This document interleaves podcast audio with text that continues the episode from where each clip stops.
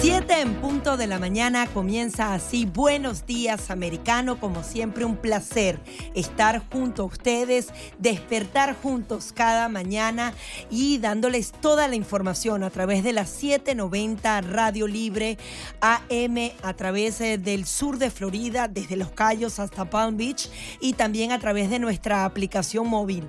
Buenos días, Nelson, con la voz desgastada. Un fin de semana muy movido, ¿no? Así es. Los buenos días, americano, a nuestra gente que de costa a costa nos sintoniza a través de Americano Media y por supuesto a nuestra gente acá en el sur del Florida en Radio Libre 790M.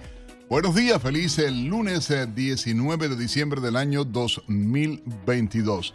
Mucha información para compartir. Vamos a estar hablando, por supuesto, sobre la victoria de Argentina. Vamos a estar hablando a la situación que se está dando en la frontera México-Americana. Vamos a hablar igualmente de Twitter, toda la polémica la última encuesta que realizó Elon Musk, también vamos a hablar de economía. Oiga, frío, viene frío para acá, para la Navidad en Miami, así que la veré a usted con capa, eh, sobre todo botas, bufanda y sombrero. Pero uno lo disfruta, uno lo disfruta. Somos un poco exagerados aquí en Miami, hace se un pronostica, se pronostica y nos ponemos casi todo, 40 ¿no? grados. Para la semana que viene, ¿no? Para el, sí, para el día de Navidad, para el, día de Navidad, el 24, se pronostica que ya empieza a descender la temperatura a partir del jueves, viernes, pero ya para el día 24, el, el sábado, eh, temperatura marcando eh, pegado a los 40 grados, puede ser entre 40 y 43 grados según los meteorólogos. Así que imagínese usted, ¿no? Sí, bueno, ya al norte están sufriendo varias de las tormentas de nieve y se espera entonces que a finales de año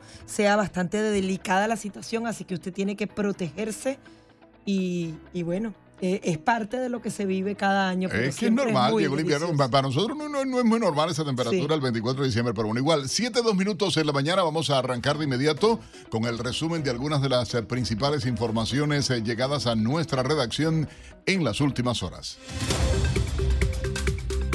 El universo del deporte se rinde a los pies de la selección argentina de fútbol que concluyó el Mundial de Qatar de 2022 venciendo a Francia en la gran final para conquistar la tercera Copa del Mundo de su historia. La albiceleste consiguió la gloria máxima tras el triunfo de Lusail en el Lusail Stadium venciendo 4 a 2 por penales tras igualar 3 a 3 en los 120 minutos. El astro brasilero Neymar escribió en su cuenta de Twitter, felicidades hermano, acompañado de una imagen de Messi, su amigo y compañero de equipo en el Paris Saint Germain. La leyenda del tenis, Roger Federer, también le dedicó unas palabras a Messi al escribir una y otra vez Tú has referido a la grandeza. Es un privilegio verte. Felicidades, Leo, y a Argentina.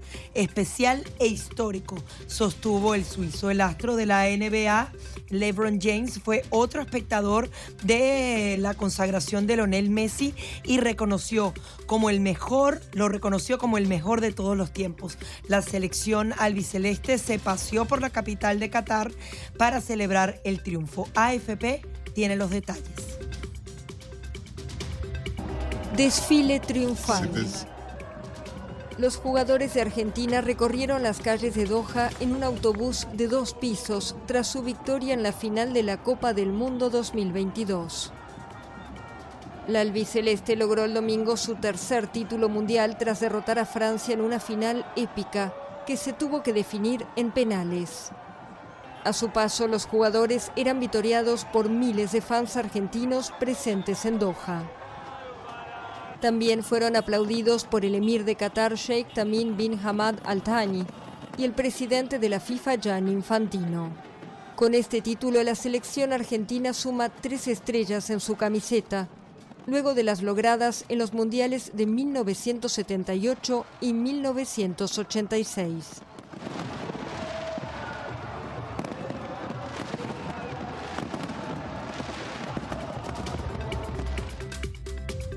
Y de regreso a Estados Unidos, eh, le contamos eh, que el alcalde de El Paso, Oscar Lizer, aprobó el estado de emergencia para permitir que la ciudad fronteriza con México acceda a recursos adicionales que se esperan sean necesarios cuando terminen las expulsiones de las ah, autorizadas ah, dentro del llamado título 42 el próximo 21 de diciembre.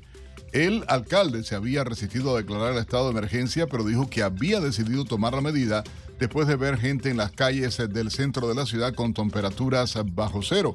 Un fallo del pasado viernes de la Corte de Apelaciones de eh, Washington, D.C. suponía que las restricciones que han impedido a cientos de miles de migrantes pedir asilo en Estados Unidos los últimos años se levantarían el miércoles, salvo nuevas apelaciones. El alcalde ah, de esa ciudad fronteriza añadió que el incremento será increíble a partir del día miércoles, cuando el número de personas detenidas y liberadas en la calle podría alcanzar las 6.000 diarias.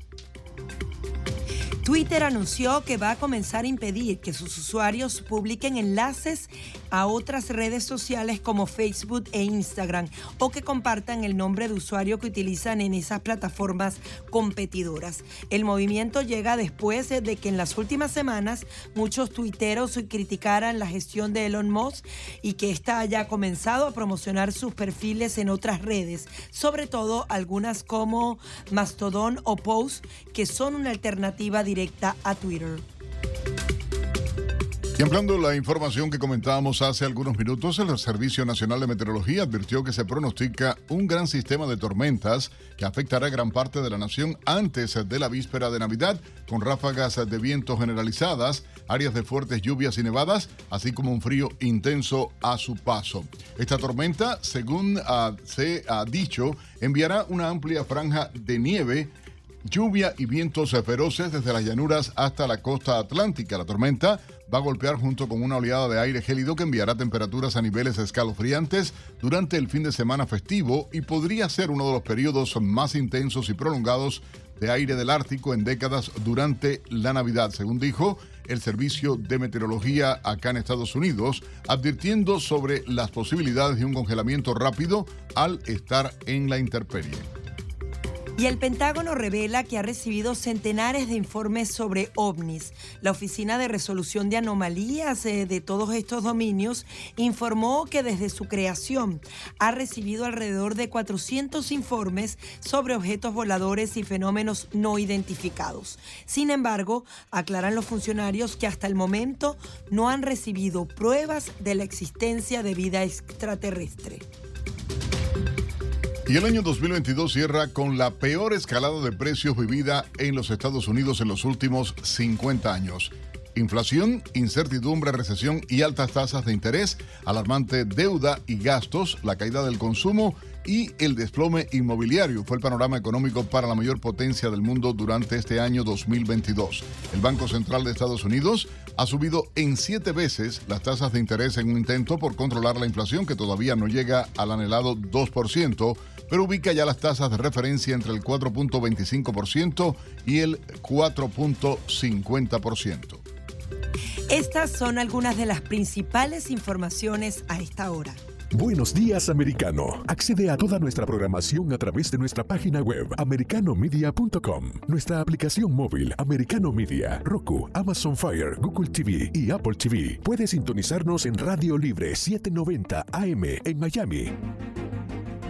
7, 8 minutos de la mañana continuamos con más de Buenos Días Americano, revisando algunas de las principales informaciones y me llamaba la atención una de las eh, más destacadas que coloca Fox News, que hace justamente como eh, la libreta de calificaciones de la escuela. Se lo hacen a Joe Biden y a cada uno de los estados le da una evaluación, ¿qué le parece la misión, lo que ha hecho Joe Biden, por ejemplo, en materia económica, en materia de inmigración, de relaciones exteriores, en cambio climático? Y bueno, van colocando obviamente de C, D y F la calificación para Joe Biden, pero van enumerando una serie de hechos que justamente dan cuenta de por qué saca tan mala calificación? Y esa es la pregunta que lanzamos para nuestra audiencia justamente en el día de hoy. Usted puede llamar y opinar. ¿Cómo evaluaría la gestión del presidente Biden? ¿Cómo la evalúas en cambio climático, que es su fuerte? ¿Qué? Economía. Precio de los combustibles, aumento de los precios, política exterior, política interior, despilfarro, o sea... F, F. ¿Eh? Pura F. Pues. Nada, que la gente llame y nos Lo diga dicen su en Austin, opinión. en Nebraska. ¿Sí? Esa es la calificación ¿De verdad? que le dan. Bueno, vamos a dar algunas de las calificaciones después no es que, nuestra D, gente. Sino que F es cuando ya el niño ni siquiera entrega la tarea. No, imagínate qué locura. Bueno, pero este niño, bueno, a propósito de niños malos, vamos a decir así de esta manera. Acaba de confirmar la señora presidenta de Perú, Dina Boluarte, que México, el gobierno del surdito López Obrador, otorgó asilo político a la familia de Pedro Castillo y dijo ah, eh, que eh, están desaparecidos en, paradero desaparecido en estos momentos y que ya la canciller Ana Cecilia Gervasi le informó al gobierno de Perú que se decidió acoger a la esposa y a los dos hijos del exmandatario que según los medios del Perú están desaparecidos. Desaparecidos no, si ya se sabe que están yendo para otro lugar. Bueno, la familia presidencial ha estado bajo investigación, la hermana también. Bueno, de todo eso vamos a tener detalles, vamos a estar, a estar dando seguimiento a través de Buenos Días Americano. Vamos a hacer una breve pausa a esta hora y enseguida venimos con muchas más noticias. 7, 15 minutos de la mañana continuamos con más de Buenos Días Americano, muy pronto hablando de economía, porque recuerden, si el 2022 fue difícil, las proyecciones para el año 2023 son mucho peores, así que hay que ajustarse los pantalones. El crecimiento a nivel mundial será quizás la mitad de lo que fue este año, que ya fue difícil. Hay un año difícil para el norteamericano común. Queremos que ustedes participen y nos cuenten cómo ha sido para ustedes este año, cómo valoran la gestión de la administración Biden desde el punto de vista económico, qué calificación le darían. ¿Le da C, D o F? Yo sé cuál es tu calificación. No, yo sí, no, por supuesto, pero sí que hay que mirar las cosas. Mira, el desastre con los precios en el país, el tema del combustible. Yo puse esta mañana el gasolina. Gasto público, la deuda más grande que hemos tenido en nuestra historia. Sí, pero no es público, es tuyo y mío.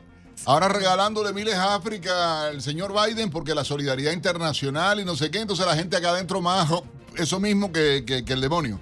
¿Entiendes? Es donde yo digo, es la hipocresía de este gobierno, haciéndose los bondadosos, los buenos y la solidaridad con el mundo. Y dentro de la casa, papá, yo lo decía más temprano en Nelson, candil de la calle, oscuridad de la casa.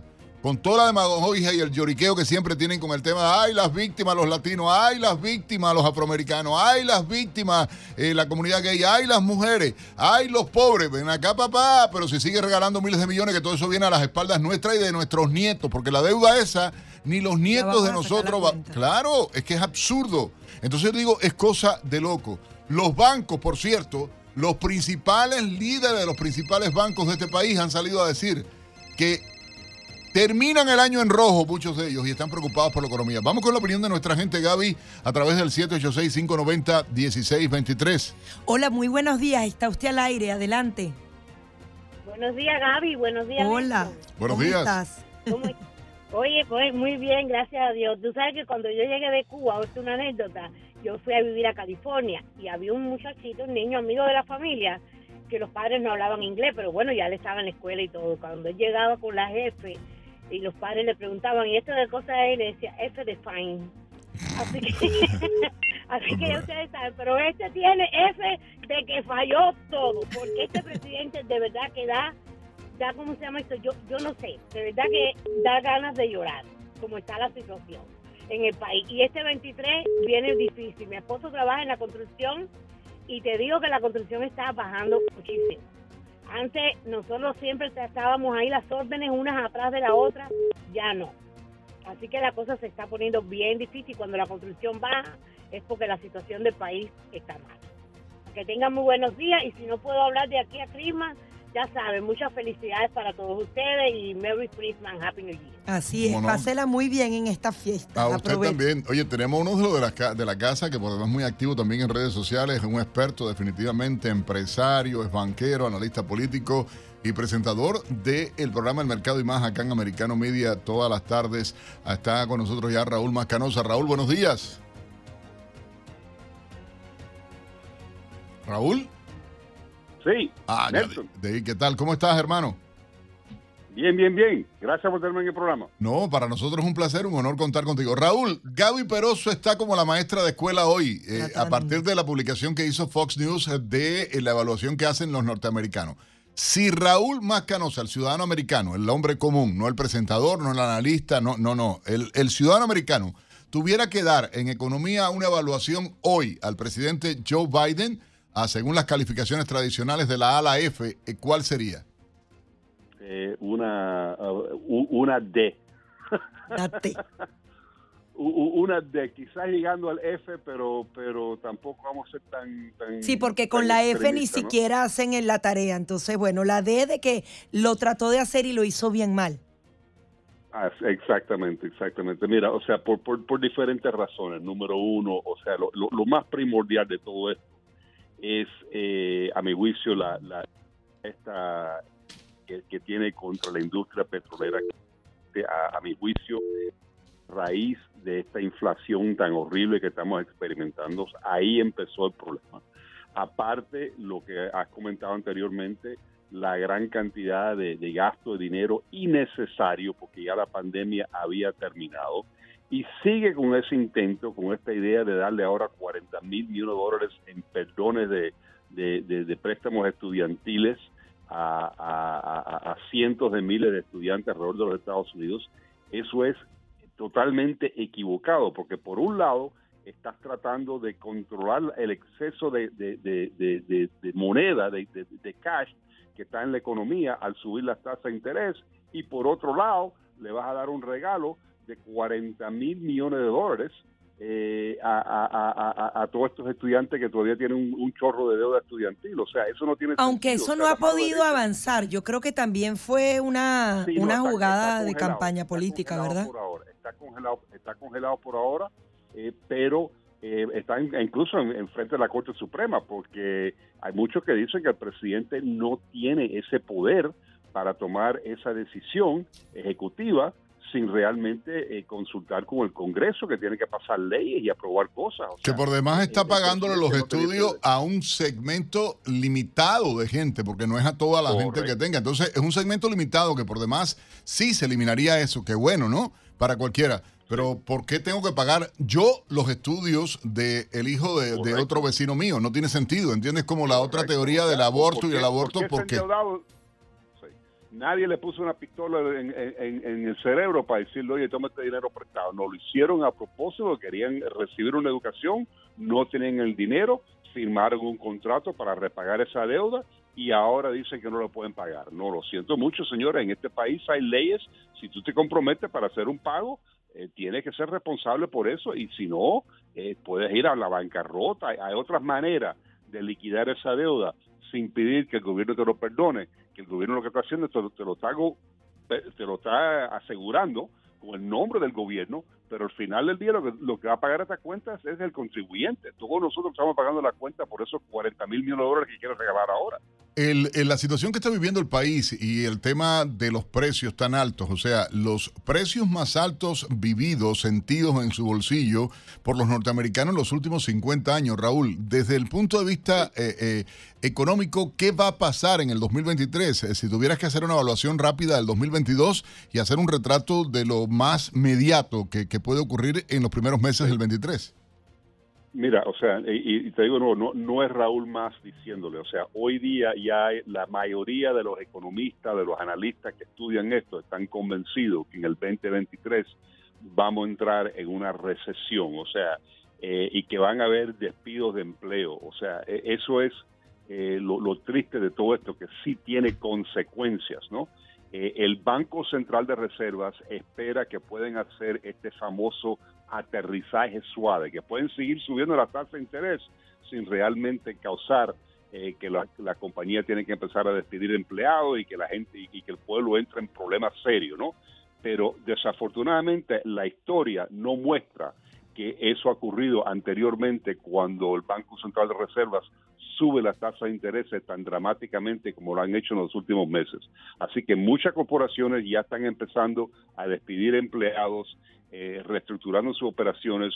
Los bancos se están preparando para una recesión, están aumentando sus reservas para pérdidas. O sea, eh, eh, lo- lo- no, no hay que ser un, un genio para saber que, hay movimientos eh, ocurriendo en este momento porque la gente está esperando que para el primer trimestre de este año que viene, a más tardar el segundo trimestre, vamos a empezar a ver una situación muy diferente de lo que estamos experimentando en este momento. O sea, yo sinceramente no quiero que eso ocurra. O sea, yo ojalá que el Banco Central milagrosamente logra hacer este aterrizaje suave, pero la historia y los números nunca han, no muestran que eso ha ocurrido anteriormente. Ahora, Raúl, ¿cómo podrías dibujar esa fotografía para el ciudadano común? Porque vemos que ahorita hay algunos eh, empleos que están libres, que todavía no han podido llenar, sobre todo los, los que pagan más, menos, eh, porque bueno, porque con la pandemia todo cambió. Van a haber despidos en las grandes compañías a nivel medio, a nivel alto, ¿qué podría estallar específicamente si en el 2008 fue el tema, por ejemplo, de la vivienda? ¿Qué podría pasar? Entonces yo, yo no sé, o sea, eh, por ejemplo, aquí en el sur de la Florida, que, obviamente la, economía aquí está fuerte, o sea, eh, en gran parte por la gran cantidad de individuos que están viniendo a la Florida, de Nueva York, de California, de otros lugares que, que, que, están trayendo con, con, ellos dinero para comprar casas y, y aquí la construcción es una gran parte de la economía.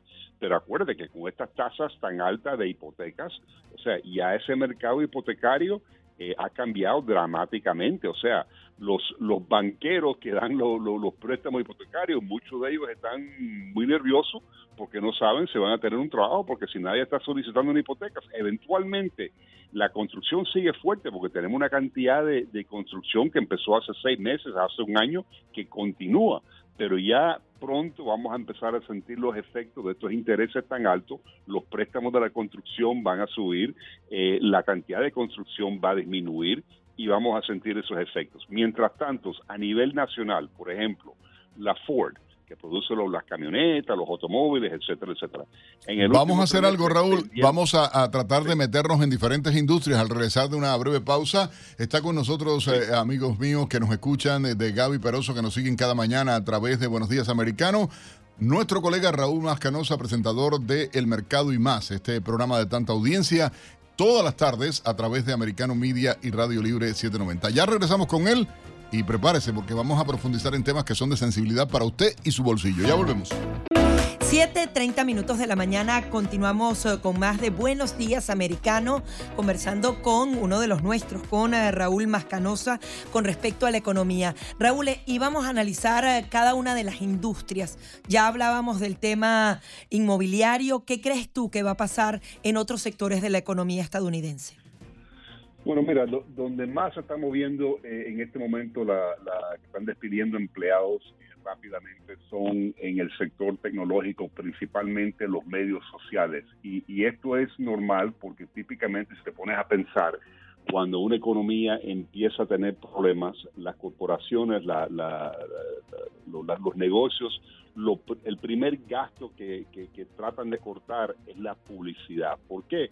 Porque de esa manera no tienen que cortar sus propios empleados, o sea, tienen, están tratando de evadir el, dolor que, que, le van a causar a, los empleados si lo tienen que despedir, ¿no?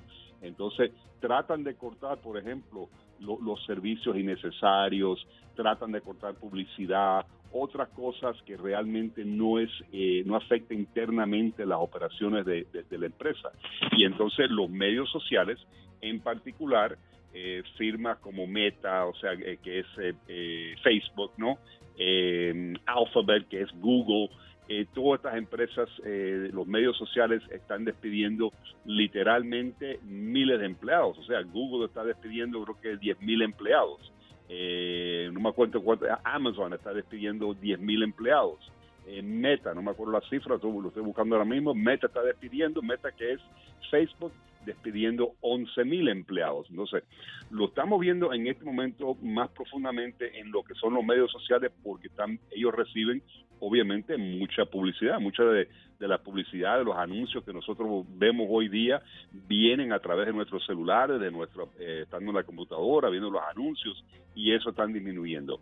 Pero también, por ejemplo, para darte otros números rápidamente, eh, Pratt Whitney, que produce motores de aviones, despidiendo 900 empleados. Morgan Stanley, una firma financiera, despidiendo 1.600 empleados. DoorDash, que te traen la comida a la puerta, despidiendo 1.200 empleados. H&M, o sea, H&M, que vende ropa, venden ropa en, en, los, en las tiendas, ¿no? Despidiendo 1.500 empleados. Eh, o sea, hay, hay un, Las grandes cadenas y liberales de... Estados Unidos en medios de comunicación, CNN, Univision, etcétera, etcétera, CNN etcétera. También despedido. Mira, Carvana, que vende automóviles de, de segunda mano, despidiendo 1.500 empleados. Cisco, otra em, empresa de, software, ¿no? Despidiendo 4.000 empleados. Ya mencioné Amazon, Twitter, incluso Elon Musk ahí limpiando la casa, eh, despidiendo 4.400 empleados. Eh, OfferUp, que es una que, se usa para vender mercancía aquí, como, tienes algo en tu casa que ya no necesitas, están despidiendo el 19% de sus empleados. Eh, o sea, eh, ya estamos viendo en estas empresas, eh, principalmente los medios sociales y tecnología, pero también algunos servicios financieros, Microsoft despidiendo mil empleados. Hay algo que llama la atención y queríamos aterrizar a, con las personas, Raúl, y, y, lo hablábamos ahorita, el despilfarro en el gasto no solo de manera interna, las propias donaciones que se han hecho a Ucrania, las donaciones que acaba de hacer y se hicieron públicas en las últimas horas a eh, África, concretamente, mientras los estadounidenses estamos viviendo en el día a día la crisis, la situación que tienen las personas de la tercera edad que no les alcanza prácticamente la jubilación, la situación que tienen los veteranos, ah, igualmente la situación que tienen los jóvenes recién graduados de las universidades, sin hablar otros sectores más desfavorecidos económicamente en el país. Y resulta ilógico todo esto que se está viviendo eh, por la mala política financiera de la administración Biden. Sin embargo, el último recurso que tiene la gente en muchos casos, y quería preguntarte qué recomendaciones hacer, es recurrir a las tarjetas de crédito. Pero con esto de la subida de los intereses interbancarios, sí, la gente no, no, están mira, debiendo la vida, la cabeza, el bolsillo y bueno, mucho más. Sí, no, mira, un, un, gran error, porque acuérdate que esas tasas de interés han subido dramáticamente. Eh, cualquier tarjeta de crédito hoy día está cobrando a, alrededor de un 20-25% anualmente para cualquier cosa que compra. Así que lo vengo diciendo hace tiempo, durante esta época navideña, por favor, o sea, eh, tenga un presupuesto, trata de fijarte con ese presupuesto, no te vayas a exceder. Acuérdate que aunque tienes un empleo en este momento, posiblemente dentro de seis meses la situación cambia. Eh, mirando lo que estamos viendo, lo que estamos viendo aquí en el, en, el mundo financiero, lo que está pasando con la economía, como te digo, o sea, nadie quiere una recesión. Raúl Más no quiere una recesión. Ojalá que el Banco Central de Reservas milagrosamente pueden hacer este aterrizaje suave, controlar la inflación, pero la, la, la realidad es que las corporaciones, los negocios, igual que nosotros estamos sufriendo con nuestros bolsillos, o sea, oye, tengo que decidir si le pongo gasolina o si compro comida, tengo que decidir que si pago la educación de mis hijos o, hago otro gasto importante, otro, otro pago, otro, otra cuenta importante. Esos mismos efectos lo están sufriendo las compañías, o sea, lo, los sueldos le han subido dramáticamente, eh, el costo de la materia prima le ha subido dramáticamente, entonces, aunque sigue vendiendo productos, la rentabilidad, lo que están acostumbrados a llevarse en su bolsillo al final del día, se ha disminuido enormemente. En el caso de, por ejemplo, un Ford Motor Company, vendieron un montón de automóviles durante este último año, pero están ganando la mitad, o sea, la rentabilidad está por la mitad de lo que están ganando anteriormente. Entonces, eh, eh, eso significa que esa corporación eventualmente tiene que reestructurar esas operaciones porque no están cumpliendo con sus obligaciones con los inversionistas, que los dueños de la empresa, los requerimientos tienen que pagar su deuda. Si esto sigue, eh, obviamente van a entrar en unos problemas serios y tienen que empezar a ver por dónde pueden cortar, cortar. Y como te mencioné, inicialmente cortan el presupuesto de publicidad, eh, cortan otros servicios que, que no afectan tanto las operaciones, pero eventualmente tienen que mirar y decir, bueno, también quizás tenemos que despedir empleados, quizás también tenemos que, que, que, que reestructurar, eh, eh, vender esta, esta filial, lo que sea, que, que no está produciendo, y ahí es donde empiezan los despidos y empiezan los problemas. Ahora, Raúl, además de pagar deudas, si tienes algún consejo para este 2023, para empezar a ahorrar presupuesto, no sé, ¿qué claves nos puedes dar? Mira, o sea, eh, ahorrar dinero no es tan difícil, o sea, desde el punto de vista de que la gente eh, definitivamente requiere un esfuerzo, pero hoy día hay cualquier cantidad de aplicaciones que te ayudan a ahorrar. Hay, hay productos ahí que, por ejemplo, eh, cuando vas a pagar una cuentita que, que, le, le, haces lo que dicen el roundup, o sea, si te sale la cuenta en, en 22.50, es un programa que tú le pones en tu aplicación, en tu celular o lo que sea, y enseguidamente eh, pagas 22 dólares, pero esos centavos te lo ponen en una cuenta de ahorro. O sea, hay, un montón de novedades que existen, eh, programas financieros que te ayudan a ahorrar. Eh, y, y, yo le sugiero a todo el mundo, por lo menos, tratar de ahorrar quizás un 5% como mínimo de lo que recibe de su, de su sueldo, ponerlo en una cuenta de ahorro para tener una fuente de fondos en caso de una emergencia, si, si te quedas sin trabajo, por lo menos tener para pagar uno o dos meses de alquiler, si es posible. Eso es lo, que todo el mundo debería tener para que no estén con ese apretón si, si, si se encuentra con una situación difícil, ¿no? Eh, y, y, yo sé que no es fácil, pero eh, tampoco es difícil dado la tecnología moderna que existe hoy día, todo el mundo puede revisar sus cuentas bancarias en el Internet, online, hay estos diferentes programas que te ayudan a ahorrar, establecer metas, eh, ver realmente tu, situación. Otra cosa muy importante, y esto sí le sugiero a la gente, deberías ahora al final del año chequear todas sus cuentas, particularmente las suscripciones que uno tiene, porque la gente pierde el control de eso. Y cuando vienes a ver, estás pagando por una suscripción por algo que ni lo estás utilizando y se te había olvidado por completo porque lo hiciste hace un año. Pues sabes que cuando empiezas a, sacar los cálculos de esta suscripción y este otro pago y esta otra cosa, realmente representa dinero real y aunque sean 30, 40, 50 dólares, oye, si estás en esta situación tan difícil que estamos experimentando hoy día, esos 30, 40, 50 dólares ayudan enormemente. Así que deberías revisar todas tus cuentas bancarias ahora al final del año, mirar particularmente esas suscripciones, esas, esas eh, el, cable, el televisión por cable, lo que sea, diferentes cuentas en lo cual uno sin mucho sacrificio realmente puede cortar esas cosas y ahorrar ese dinero en vez de que te lo siguen cobrando mensualmente de la cuenta y a veces ni te das cuenta que te están sacando ese dinero del bolsillo. Raúl, debemos estar eh, preocupados con esta deuda pública nacional, la más profunda y grande en toda la historia, más de 31 billones de dólares. Debemos como cuánto, como 70 mil cada uno. Una cosa insólita, ¿no? Mucho, mucho más, o sea, mucho más. O sea, yo creo que la cifra ya está casi en alrededor de 200 mil dólares o algo, o sea, eh, por persona. Estamos hablando de, 30, de 31, 31 eh, billones, en inglés 31 trillion, una suma extraordinaria, una, cima que, una, una cifra que ya representa casi el 130% de, de todo el Producto Interno Bruto de los Estados Unidos durante un año. Típicamente en, en, en los países emergentes, cuando tienen más deuda de lo que producen durante todo un año un país, eso es cuando se empieza a devaluar la moneda, empiezan a entrar en problemas, hay que reestructurar la deuda, pero nosotros tenemos la suerte de vivir en los Estados Unidos y el dólar sigue fuerte y sigue siendo la moneda de referencia, así que tenemos la flexibilidad de endeudarnos hasta las nubes prácticamente.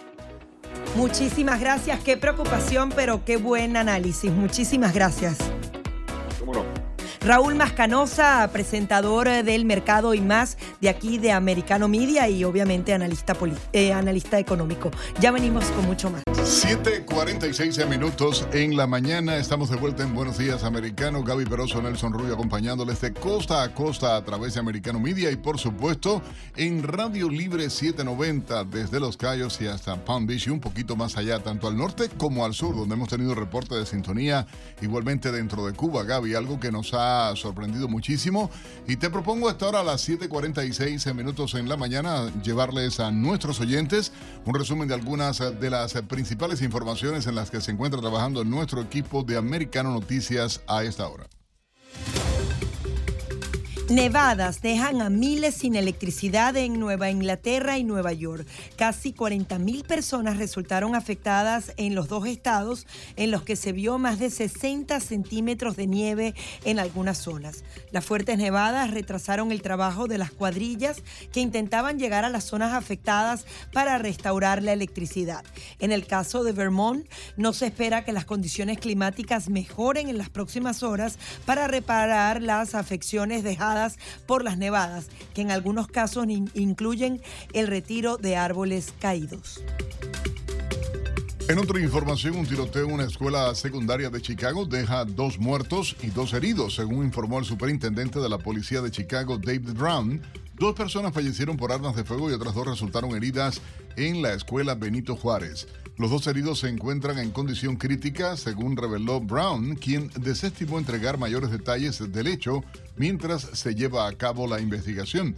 El tiroteo se produjo cuando los alumnos estaban saliendo de clases y hasta el momento no se ha registrado ninguna detención. El Papa Francisco anunció que ya tiene escrita su renuncia en caso de un impedimento de salud. En una entrevista concedida al director del diario español ABC, el pontífice informó que el documento estará en manos del cardenal Pietro Parolin. Sin embargo, durante la entrevista, el Papa Francisco afirmó que se gobierna con la cabeza y no con la rodilla, desestimando sus dolencias.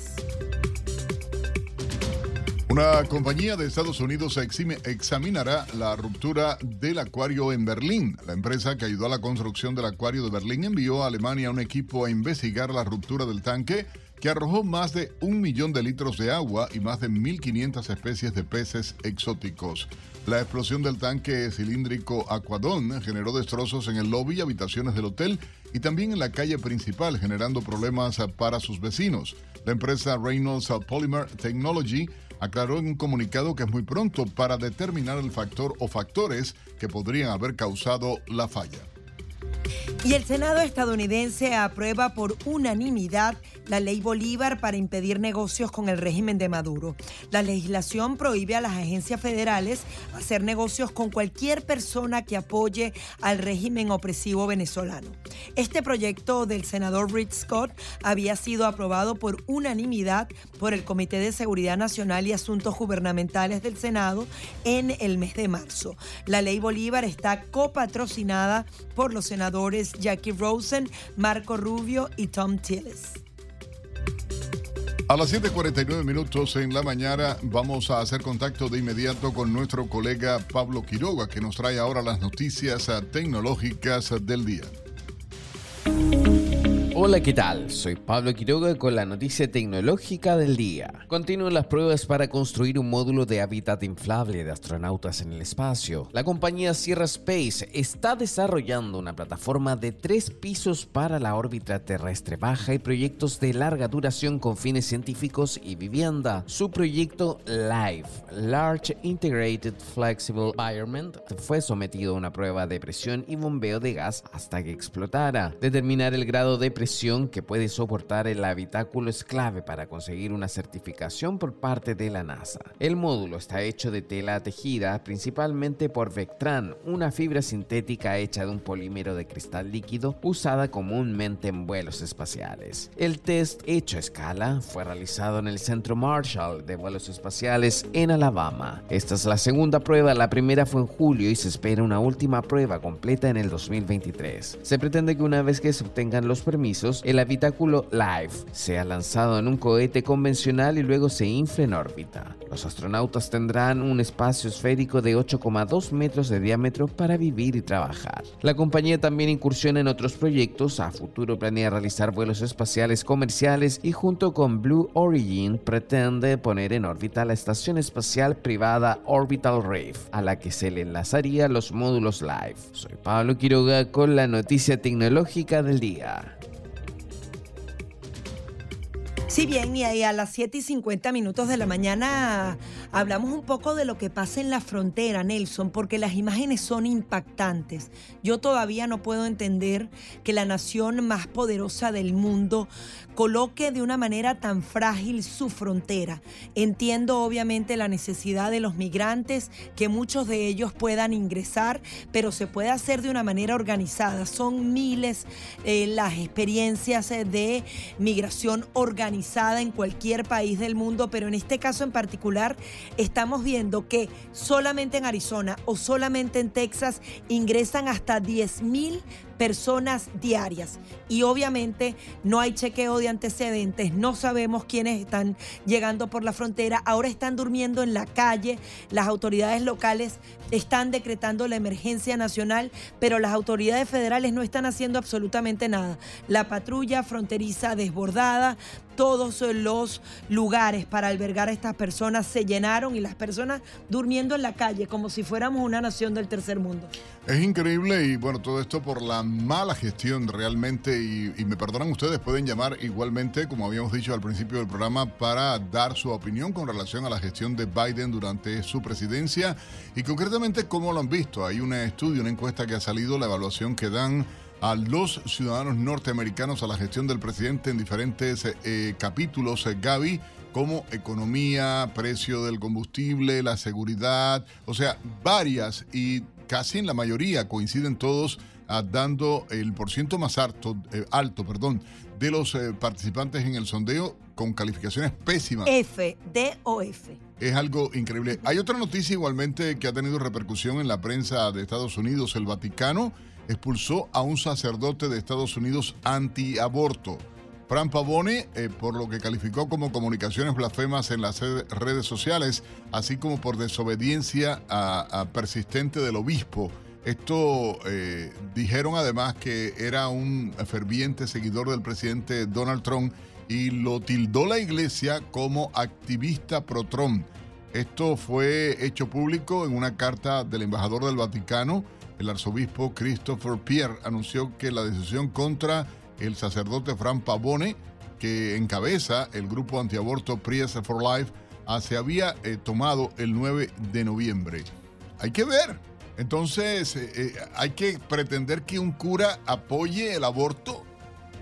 No logro entender al Vaticano, no logro entender a su santidad, el Santo Padre Francisco, y las cosas que hace o el tema realmente tiene que ver con su activismo o su coincidencia ideológica y manera de pensar con el ex presidente Donald Trump. Usted saque sus propias conclusiones. Así, de simple actúa a veces la, la iglesia, lamentablemente. Si bien adicionalmente está el tema del comité del 6 de enero. Recordemos que el eh, Congreso estadounidense tiene una comisión bipartidista que ha estado analizando lo que ocurrió ese día. Y al parecer el día de mañana van a entregar su informe final no solamente al país, sino que también van a hacer algunas recomendaciones a la justicia estadounidense para que avance en una investigación penal contra el expresidente. Lo que pasa es que lo que dicen los analistas es que esto solamente será una recomendación, algo que no es vinculante para una investigación profunda. Y adicionalmente dicen que este comité de alguna manera se excede porque hablan de sublevación, insurrección, que son delitos incluso que ni siquiera fueron contemplados en la justicia estadounidense para las personas que sí eh, ejecutaron hechos de violencia a motus propio en el Capitolio estadounidense, entonces no tiene sentido que si esas personas que de manera física estuvieron allí no fueron procesadas por este tipo de delitos, vaya a haber algún tipo de procesamiento en contra de Donald Trump en esta categoría. Participen, acompáñanos a, a través del 786-590-1623 o el 786-590-1624. Mi gente, llamen, participen, acompáñenos acá cada mañana en Buenos Días, Americano. 8 en punto en la mañana, hora del este en Estados Unidos. Los buenos días a toda nuestra audiencia en todo el país, de costa a costa en Americano Media. Y por supuesto a todos nuestros oyentes a través de Radio Libre 790. Vamos con llamadas de ustedes de inmediato. Gaby Peroso y Nelson Rubio dándole los buenos días a toda la comunidad hispana en Estados Unidos. Hola, muy buen día. Está usted al aire. Adelante. Buen día. ¿Cómo está? Sí.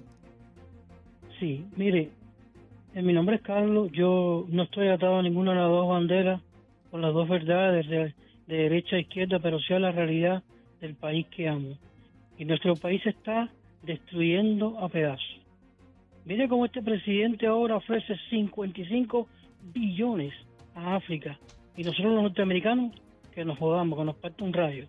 Miren lo que está pasando en California, la recompensa supuestamente a los descendientes de esclavos se tendrán que levantar los californianos porque van a convertirlos en esclavos. Ya, ya no piden 350 mil, ahora quieren 12 acres para cada persona que tiene descendiente de un esclavo. Me imagino que los judíos deben reclamarle a todos esos que fueron los primeros esclavos prácticamente del mundo allá a los egipcios. Vemos como este país poquito a poco se va destruyendo. Si no eres homosexual, eres un, eres un homofóbico. Si no estás de acuerdo con la internacional socialista, prácticamente ahora nos quieren convertir a todos los norteamericanos en esclavos, porque nuestros impuestos se reparten a diestra y siniestra, y para los necesitados dentro del país que el juez va a partir un rayo. Si no nos levantamos, o esta gente disimuladamente nos están llevando a una guerra civil, nos llevó el que nos trajo yo. Buen día. No, gracias a usted por su opinión y respetable el que todos participen y puedan opinar. Bueno, se me olvidó pedirle de dónde nos estaba escuchando en toda la nación americana, pero esta manera de actuar de los gobiernos socialistas igualmente tiene impacto en la región Gaby, es la situación que se está viviendo en Bolivia, los presos políticos en Cuba, los presos políticos en Venezuela, la situación de prisión de los presos políticos en Nicaragua y una presa política, porque me atrevo a definirlo de esa manera realmente, es el caso de la expresidente de Bolivia, Yanine Áñez. Eh, ella está sufriendo, incluso según ha denunciado su hija en las últimas horas, eh, torturas eh, por el modo en que está ocurriendo todo y el proceso tan mal manejado ah, legal en el país. Vamos en conexión internacional justamente a esta hora ah, para conversar con la señora Carolina Rivera Áñez, hija del expresidente de Bolivia, Yanine Áñez. Carolina, muy buenos días. Gaby Peroso y Nelson Rubio dándote la bienvenida a Americano Media y a Radio Libre en todos los Estados Unidos. ¿Cómo está Nelson? Muy buenos días, Gaby. También buenos días a todos los que nos están siguiendo a través de la transmisión de Buenos Días Americanos. Primero agradecerles por el espacio que me dan y la cobertura por hablar de la situación de mi madre. Nine Áñez es presidente constitucional de Bolivia y hoy presa política hace más de 646 días. Y también la situación que está viviendo mi país y como usted lo dice, hay un plan trazado por un grupo violento y totalitario que de esta izquierda que buscan apoyarse de los países democráticos con mentiras, con discursos de odio, con ideología ajena a la voluntad de la convivencia pacífica de los pueblos sudamericanos. Y esto tenemos un pequeño detalle con la comunicación. Estamos conversando. Carolina, tenemos Hola, ¿me escuchan? Perdón. Ah, ahí volvimos a retomar la, comunicación. Sí, quería que nos describieras un poco, se habla de torturas blancas, que son esas torturas que no dejan marca, pero igual eh, justamente destruyen la voluntad eh, de cualquier preso político. Quería que nos comentaras cuál es la situación actual de tu madre, qué tipo de torturas está sufriendo luego de permanecer en prisión. Este tipo de torturas lo que buscan es someter tanto a un preso político hasta quebrantarlo. Mi madre no tiene derecho a la visita. Esto es totalmente inhumano de que su propia hija no pueda visitarla. No tiene derecho a una asistencia de salud como corresponde y nunca la dejaron en su condición tan delicada de salud porque mi madre estuvo muy mal, estuvo muy delicada. Eh, yo desesperada como hija este, temía mucho por la vida de mi madre nunca le permitieron salir a un hospital, incluso cuando el juez la vio, porque mi madre lleva todas las audiencias de manera virtual, la vio en una de sus crisis tan fuertes que mi madre se cayó este, y le empezó a darle una crisis fuertísima.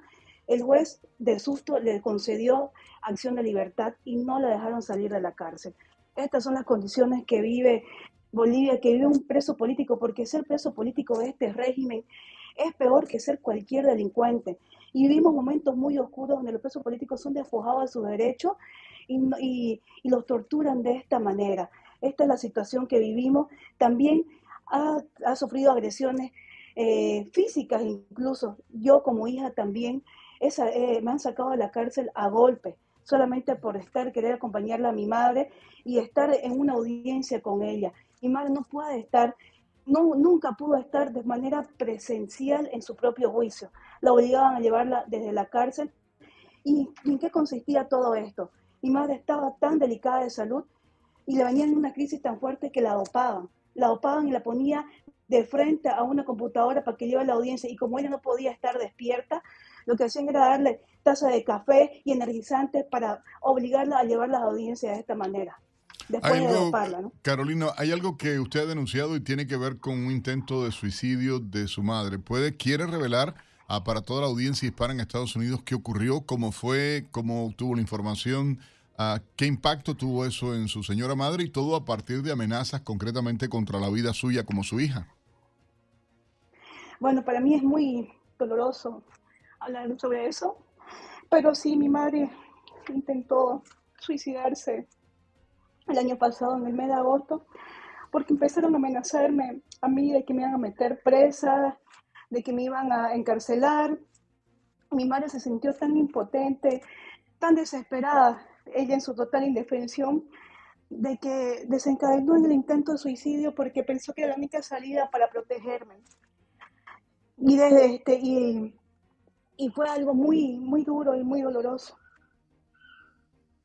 ¿Tú crees que ella eh, está recibiendo la atención que necesita eh, o justamente están llevándola a, un punto de quiebre? Eh, mi madre necesitaba tener terapia después de este intento de suicidio y nunca la dejaron tener sus terapias. Nunca dejaron que la familia pueda ingresar médicos eh, de confianza, ¿no? Particulares, todos los, los, médicos que la atienden son de régimen penitenciario y ellos lo único que hacen es seguir órdenes y no sabemos qué tipo de tratamiento médico lleva, no nos quieren indicar nada, no nos avisan sobre sus informes médicos, lo único que dicen es que ella está estable y nos mienten, nos mienten cuando ella se pone muy delicada de salud, cuando ha tenido este tipo de crisis tan fuerte, porque ¿en qué generó todo esto? Crisis, bueno, este, la presión arterial muy elevada, eh, de tanta crisis nerviosa, de también una, un derrame pericárdico, si bien fue leve, pero ya está comprometido su corazón, depresión severa, bajó muchísimo de peso, 15 kilos, más de 15 kilos que no podía ni siquiera mantenerse de pie. Fue una todo, toda esta, es toda esta, bueno, toda esta, esta violencia psicológica que ella sufría repercutió mucho en su estado de salud, ¿no?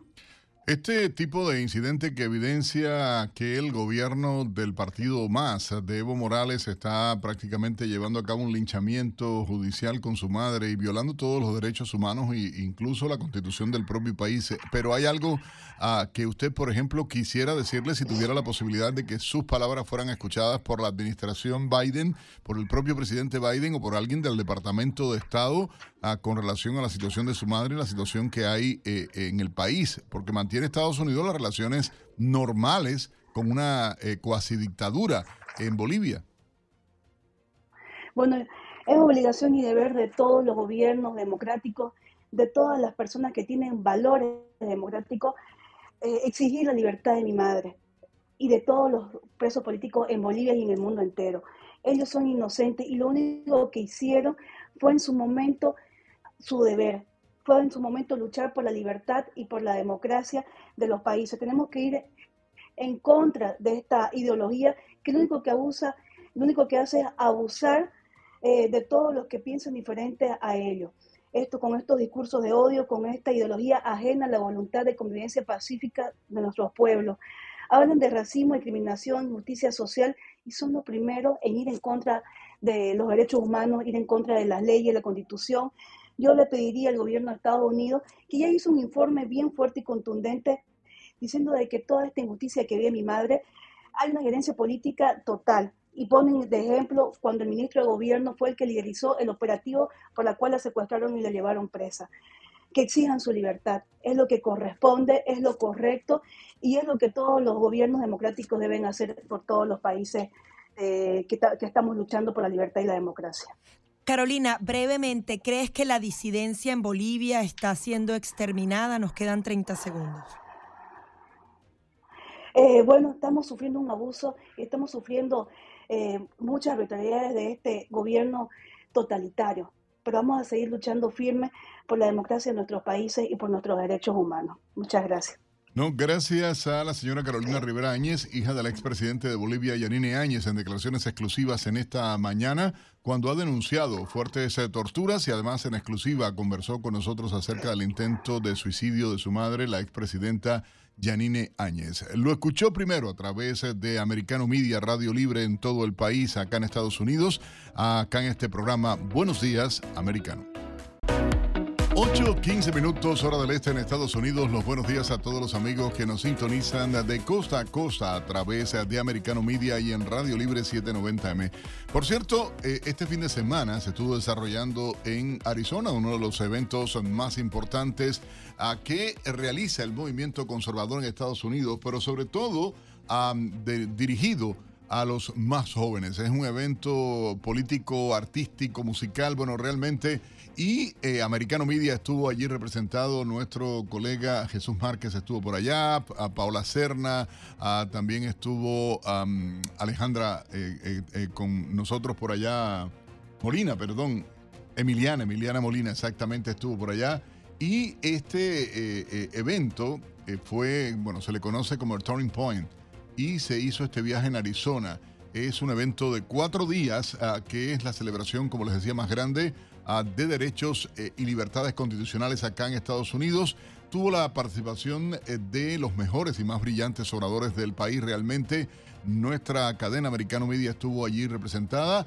a muchísimas organizaciones afines eh, con el pensamiento conservador, miles de patriotas realmente amantes de la libertad y el talento musical Ah, hubo conciertos muy especiales. Usted puede ver toda la cobertura a través de Americano Media en Twitter, en Instagram, en Facebook. Y a cada detalle de toda esta cobertura, usted puede tenerlo también en la aplicación de Americano Media. Le convido a que se la descarguen para que puedan ver contenido exclusivo que no puede ver en otro lugar. Así que esto hay que eh, decirlo. Esta organización realmente tiene una misión importante y es construir eh, y hacer actividades conservadoras eh, hechas por conservadores de manera activa y esto, bueno, debo decirles que tiene un alcance increíble en todas las universidades y escuelas secundarias y college de todo el país. Está en más de 3.500 campus y es la organización juvenil más grande y de más rápido crecimiento acá en Estados Unidos. Me informa nuestro productor eh, Víctor Melo que ya tenemos listo el contacto con Phoenix, Arizona a esta hora. Nuestro colega Jesús Márquez, quien va a contarnos un poco cómo se ha desarrollado este importante evento. Así que Jesús, muy buenos días. Te saluda Nelson Rubio. Gracias por estar con nosotros acá en Buenos Días Americano. Adelante. Hola, ¿cómo estás Nelson? Bueno, aquí estamos en este evento mega, este evento de conservador de Turning Points American Fest aquí en Phoenix, Arizona. Y hemos tenido grandes personalidades en nuestro set aquí de Americano Media. Como tú sabes, Nelson, Americano Media siempre está a la vanguardia de todos los eventos, en este caso de este evento en Phoenix, Arizona, donde muchos jóvenes se dieron presencia. Vimos personalidades como Kimberly Wilford, que vino precisamente aquí. Yo la, tuve la oportunidad de entrevistarla. Ella me contaba acerca de, eh, bueno, del presidente Donald Trump, que ella trabajó con él. Acuérdate que estuvo en la Casa Blanca junto con el presidente Donald Trump. También estuvo eh, con, eh, bueno, está, es la pareja de Don Jr., que es el hijo del presidente Donald Trump. Y Kimberly me hablaba acerca del problema de la frontera, por ejemplo, en el cual aquí, que estamos en Phoenix, Arizona, es muy cerca de esa, de esa frontera que tiene muchos problemas, ¿no? hablamos acerca de los millones de personas que están cruzando ilegalmente y cómo esto está generando una, una, una crisis muy aguda de, de, seguridad, pero también eh, una crisis humanitaria. Eh, Kimberly también habló conmigo acerca del establecimiento republicano y cómo Ahora buscan inclusive eh, culpar al presidente Donald Trump de todos los males que han ocurrido eh, en el Partido Republicano. Eh, el señor McConnell, que es el jefe del Senado en este momento, bueno, del Senado, de la, de la minoría en el Senado más bien, es el republicano que va a estar liderando a la minoría en el Senado. Él busca en este momento culpar al presidente Donald Trump. Yo le pregunté de esto a Kimberly, que está muy allegada a la familia de Donald Trump, y ella me decía que eh, Donald Trump no es obviamente el, culpable de lo que pasó en algunas eh, carreras de la senaduría, eh, como en Georgia, como en Arizona, como en Nevada, en Pensilvania, y que al contrario, Donald Trump ha hecho muchísimo por el Partido Republicano, ha traído a mucha más gente al partido, muchos latinos, inclusive, aunque aunque se perdió en, estos, en estas elecciones en algunas partes del país, los republicanos ganaron terreno con los latinos. Estuvieron eh, agregando más y más votos hispanos eh, en algunos estados como Nevada y Arizona, que anteriormente habían tenido únicamente 30% del voto latino, ahora se obtuvo el 40% del voto latino. En estados como la Florida, el voto hispano fue aún más.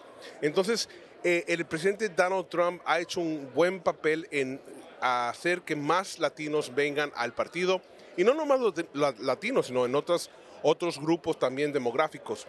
Eh, de eso hablamos con Kimberly. También estuvimos con Cash Patel. Tuve la oportunidad de entrevistar a Cash Patel, que es eh, el ex jefe de personal de la Secretaría de la Defensa bajo la presidencia del presidente Donald Trump. Eh, él estuvo a cargo de muchas cuestiones de seguridad y del departamento de eh, la defensa. Y con él hablábamos de los, del escándalo que se está suscitando con Twitter y los documentos que están ahora saliendo a la luz por parte de Twitter, que dicen lo que ya sabíamos comprueban que había una colusión exactamente hablando de lo que hacía el FBI en conjunto con eh, personal de ejecutivo de Twitter.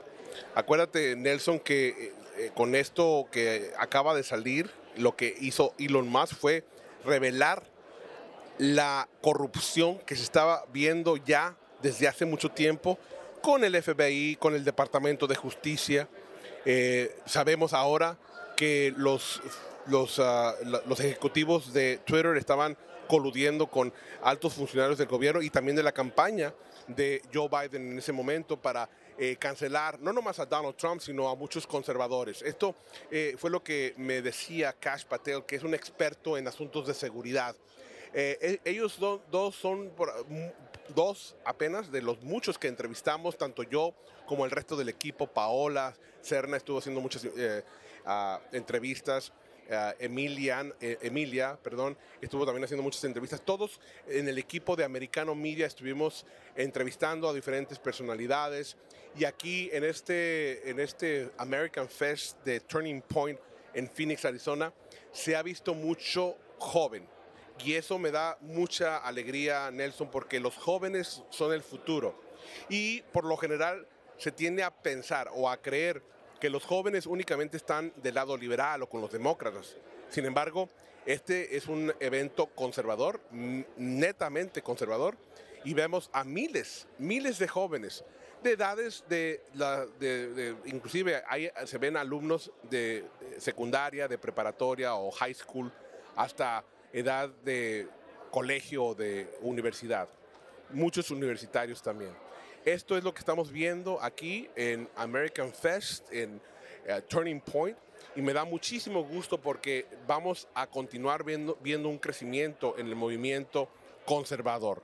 Así es que Nelson, eh, el, el evento aquí ha sido un éxito, pero también la cobertura de Americano Media ha sido toda una eh, un éxito porque hemos entrevistado a personalidades de alto nivel, hemos entrevistado a gente que son activistas, escritores, personas que están involucradas en este movimiento. Y en un movimiento que debe de seguir creciendo, principalmente con los latinos y con los jóvenes. Esos dos grupos yo diría que son el futuro de este país. Así es de que, Nelson, muchísimas gracias y bueno, ojalá y pronto podamos vernos por allá con ustedes.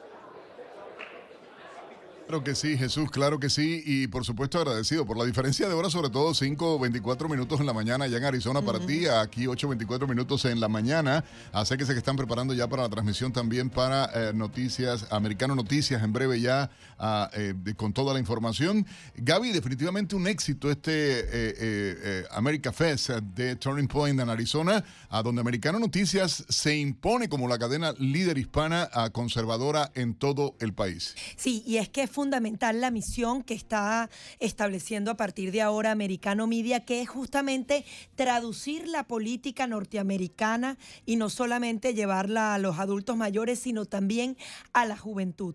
Hay muchísima información en inglés que eh, las personas que pueden acceder a ella tienen eh, la posibilidad de leerla, pero justamente llevar esa política estadounidense hacia los hispanos, traducida en español, todos esos discursos, todo ese análisis, análisis será fundamental para el futuro político de este país y es justamente una de las misiones fundamentales de Americano Media. Veíamos que tratan de que este evento trate nuevamente de Ron DeSantis, de Donald Trump, pero realmente los jóvenes lo que quieren es analizar los temas que realmente le interesan a los hispanos y a los americanos en este país. Así que este tipo de eventos y que americano esté allí va a ser fundamental para llevar un mensaje. Y hay sorpresas, no estoy autorizado a hablar, pero hay sorpresas para nuestra audiencia joven. Igualmente en Americano Media no puedo adelantar nada, pero hay sorpresas. A partir de enero eh, usted va a ver rostros nuevos. Nos van a ver, a ver mucho. En televisión, ya lo anunciaron el sábado en la gala, ya, bueno, ya hay fecha y todo. No puedo hablar más eh, públicamente porque va a hacerse un anuncio oficial, obviamente, pero sí, nos van a poder ver y, por supuesto, ver los rostros nuestros también cada mañana en Buenos Días Americanos. Hacemos una pausa, regresamos de inmediato con todos ustedes, Gaby Peroso y Nelson Rubio, dándole a toda la comunidad latina el buenos días. Americano. 8.30 minutos de la mañana continuamos con más de Buenos Días Americano y estamos evaluando eh, justamente la tarea cumplida por Joe Biden durante toda su administración. ¿Qué calificación le da? ¿Le da una A o una Super F? Yo sé que Nelson Rubio ya dio una calificación. Más Canosa le dio una D porque dijo, bueno, hay algunas actividades que se han cumplido, algunas tareas se han eh, completado, sin embargo, de manera deficiente. ya, la gente sabe cómo yo pienso, pero que la gente llame y diga cómo evaluaría la gestión del presidente Biden, qué usted opina, llame al 786-590-1623 y el 786-590-1624. Llame ahora mismo que vamos a tomar sus llamadas, pero antes vamos a presentar un resumen con algunas de las informaciones en las que se encuentra trabajando Americano Noticias a esta hora para poder llevarles información de lo último que acontece en Estados Unidos y el mundo.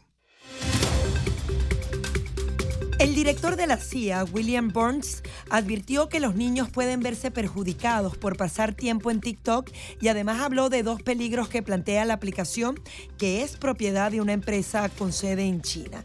En una entrevista a PBS, Burns señaló que debido a que la empresa matriz de TikTok es una empresa china, el gobierno de ese país puede insistir en extraer los datos privados de muchos usuarios de TikTok en Estados Unidos y también dar forma al contenido que ven en TikTok para que se adapte a los intereses de los líderes chinos. Por su parte, el senador Tom Cotton de Arkansas pidió prohibir TikTok, argumentando que la aplicación expone a los menores a material sexual violento, depravado y degradante y problemas de imagen corporal para las niñas. Irán afirma que no necesita el permiso de nadie para desarrollar sus relaciones con Rusia después de que Estados Unidos expresara su alarma y considerara una asociación militar a gran escala entre Teherán y Moscú. Ucrania y sus aliados occidentales acusan a Rusia de utilizar drones de fabricación iraní en sus ataques al país ucraniano. Irán, por su parte, reconoció que le había proporcionado drones a Rusia, pero aseguró que esas entregas tuvieron lugar antes de la ofensiva en Ucrania. John Kirby, portavoz del Consejo de Seguridad Nacional del Ejecutivo estadounidense, indicó que a cambio del suministro de drones, Rusia estaba ofreciendo a Irán un nivel de apoyo militar y técnico sin precedentes, lo cual dijo transforma su relación en una asociación de defensa plena. Haití lanzó una campaña para vacunar a más del 10% de su población contra el cólera, pero expertos advierten que la iniciativa se verá obstaculizada por el accionar de bandas criminales en grandes áreas del territorio. El país caribeño, el más pobre del continente americano, cuenta con 1.17 millones de dosis de vacunas para administrarlas vía oral y están por llegar a más de 500 mil. El cólera se ha propagado rápidamente por todo Haití desde octubre. El Departamento de Epidemiología y los laboratorios de investigaciones han registrado más de 14.700 casos sospechosos y cerca de 1.270 casos confirmados. En otra información de carácter internacional, el Estado Mayor Conjunto de Corea del Sur dijo que detectó dos misiles balísticos lanzados por Corea del Norte. La agencia AFP tiene el reporte. Corea del Norte disparó el domingo dos misiles balísticos hacia el mar de Japón, así lo informaron autoridades surcoreanas. El Ministerio de Defensa japonés confirmó que los misiles viajaron unos 500 kilómetros y alcanzaron una altitud máxima de 550 kilómetros. Corea del Norte reveló hace unos días la prueba exitosa de un motor de combustible sólido para un nuevo sistema militar. Los medios estatales calificaron el motor de alto empuje como un paso importante hacia el desarrollo de un nuevo tipo de arma estratégica. A pesar de las duras sanciones internacionales contra su programa militar, Pyongyang ha acumulado un arsenal de misiles balísticos intercontinentales.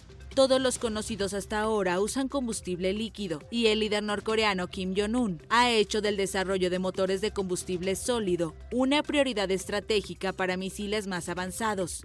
Kim dijo a principios de este año que quiere que Corea del Norte tenga la fuerza nuclear más poderosa del mundo y que su camino hacia un país nuclear es irreversible.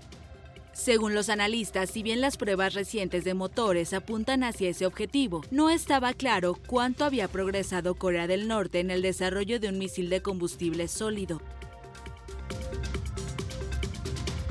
Presidente de Ecuador, Guillermo Lazo, visitará a Joe Biden y buscará ayuda para luchar contra el narcotráfico. Entre los temas que abordarán los presidentes se encuentra además la cooperación económica y la migración.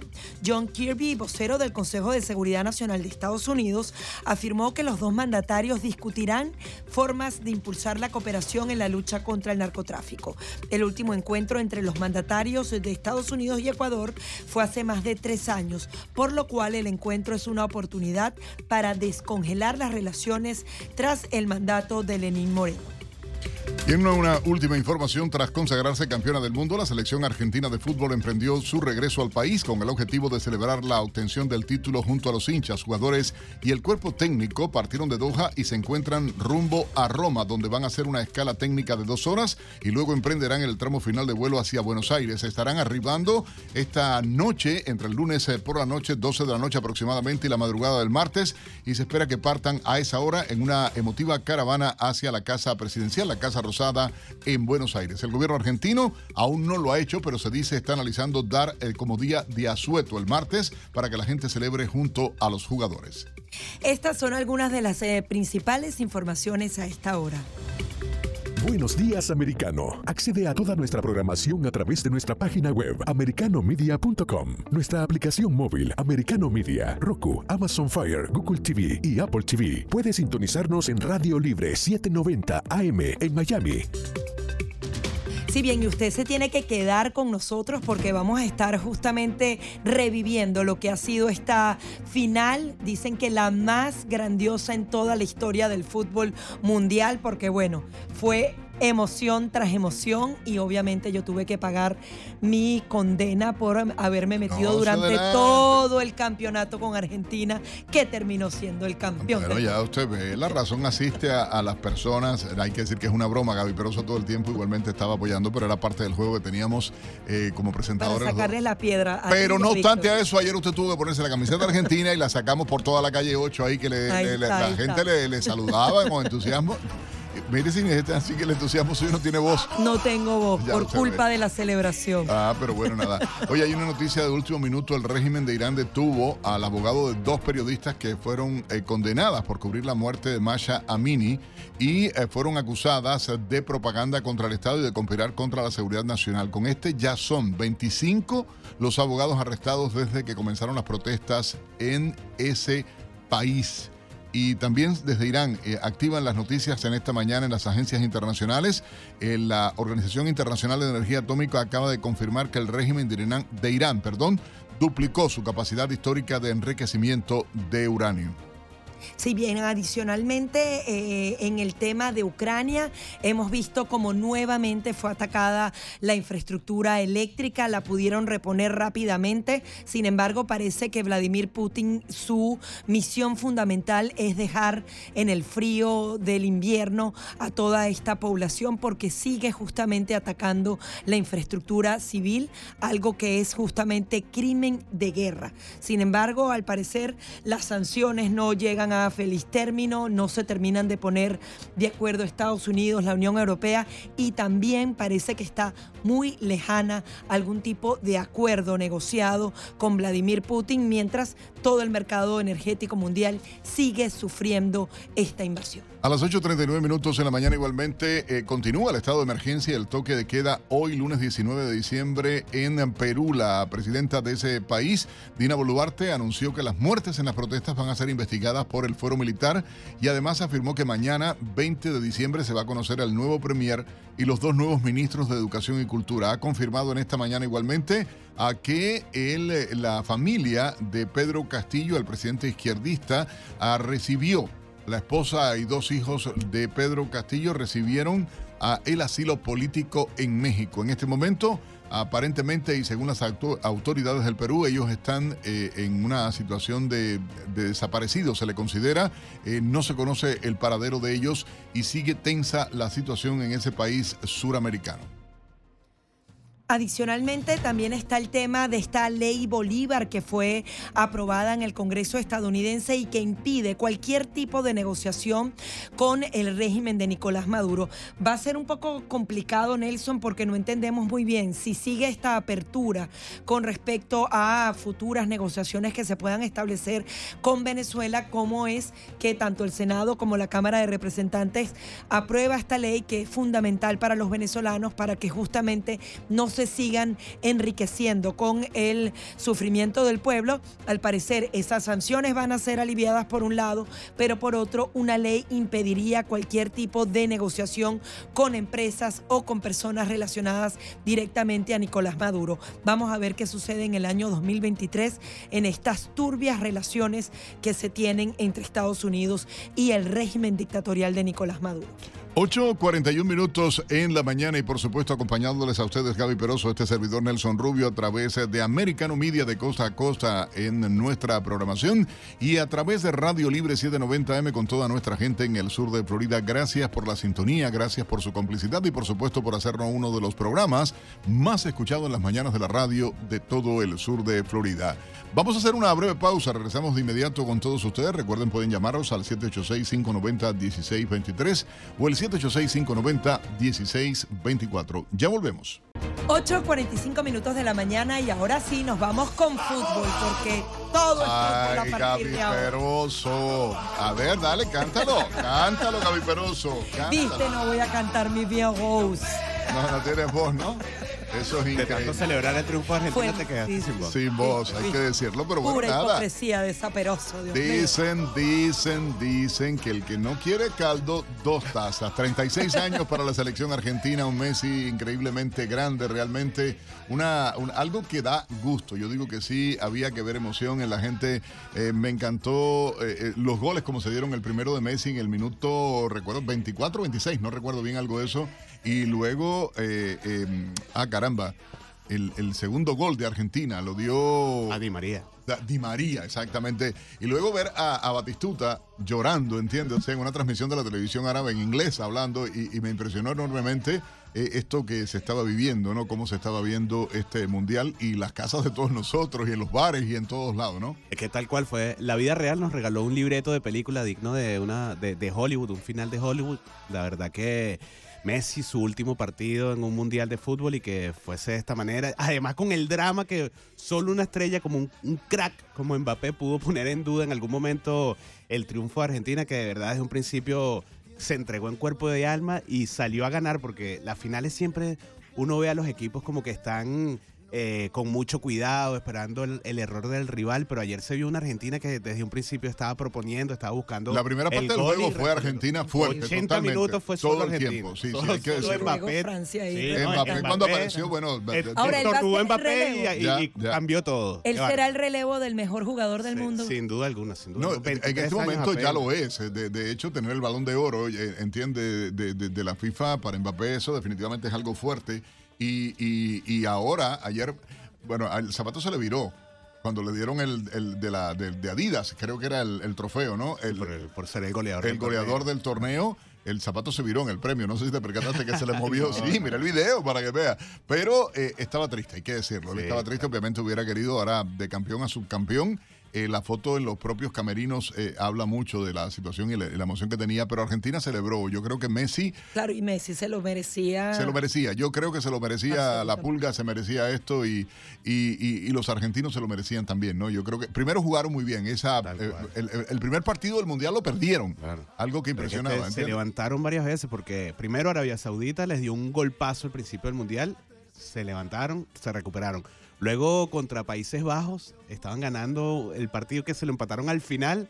Igualito el, el equipo no, cu- cualquier equipo queda afectado mentalmente y le pasan por encima. No, pero el partido de ayer fue impresionante porque eh, ese cuando se pusieron 2 a 2, Dos a dos, luego el ah. 3 a 3, yo dije, esto es cosa de loco, ¿entiendes? La, la gente a- a- al borde del infarto viendo esto y tener que ir a penales. Obviamente eh, eh, era lo más difícil, pero también Y- cada patada y, de esa yo creo que- Martínez, el portero argentino, también salvó una de Francia en el último minuto. que Increíble, Parecía increíble. que el destino como que se lo iba a negar a Messi. Yo cuando fueron a penales dije, Dios mío, ya. se esto fue todo. se Yo también, negaron, yo sí. pensé, dije, al final van a perder en, lo- en los penales, obvi- obviamente pensando en, en Mbappé, pero ahí vimos también fallos eh, que les costaron a, a Francia. Fuertemente le, le costó al equipo francés la victoria de, de- de- de la Copa Mundial y, y celebro, yo celebro a Argentina, que ya por cierto, se aterrizó el avión en, en Roma, están en una escala técnica de dos años, de perdón, de dos años.